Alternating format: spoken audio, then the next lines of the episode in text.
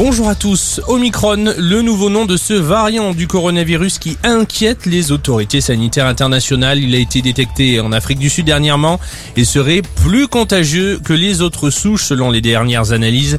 Tous les vols en provenance de la zone sud du continent africain ont été suspendus par l'Amérique du Nord mais également l'Europe. Aux Pays-Bas, deux vols en provenance de Johannesburg et du Cap sont revenus et ont atterri avec à leur bord près d'une soixantaine de personnes positives au Covid. D'autres analyses vont être menées. En attendant, nouvelle étape dans la campagne de vaccination en France. Objectif, lutter efficacement contre la cinquième vague de l'épidémie qui touche le pays. La troisième dose est désormais accessible pour toute personne âgée de 18 ans et plus. Les candidats doivent également posséder un schéma vaccinal complet dès 5 mois après la deuxième dose à partir du 15 janvier. Euh, les personnes vaccinées depuis plus de 7 mois et sans dose de rappel ne posséderont plus de passe sanitaire.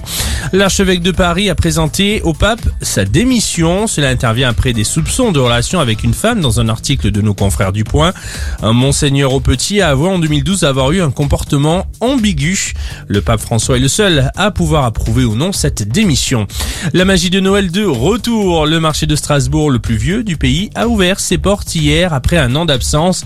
Le grand sapin de la place Kléber a pu retrouver la lumière. Ce sont 300 chalets qui sont accessibles aux visiteurs le port du masque obligatoire. L'événement attire chaque année normalement 2 millions de visiteurs. On passe au sport, du foot, la suite de cette 15e journée de Ligue 1. Aujourd'hui, Lille-Nantes à 17h avant l'affiche de la soirée. On le rappelle hier, Lens et Angers se sont quittés sur un match nul de partout. On termine par du rugby, la 11e journée de top 14 dès cet après-midi au programme Perpignan-Clermont à 15h. Toulon-Lyon, c'est à 17h avant l'affiche de la soirée Toulouse-Brive à 21h05. Euh, voilà pour ce tour de l'actu en 120 secondes. Excellente journée à tous.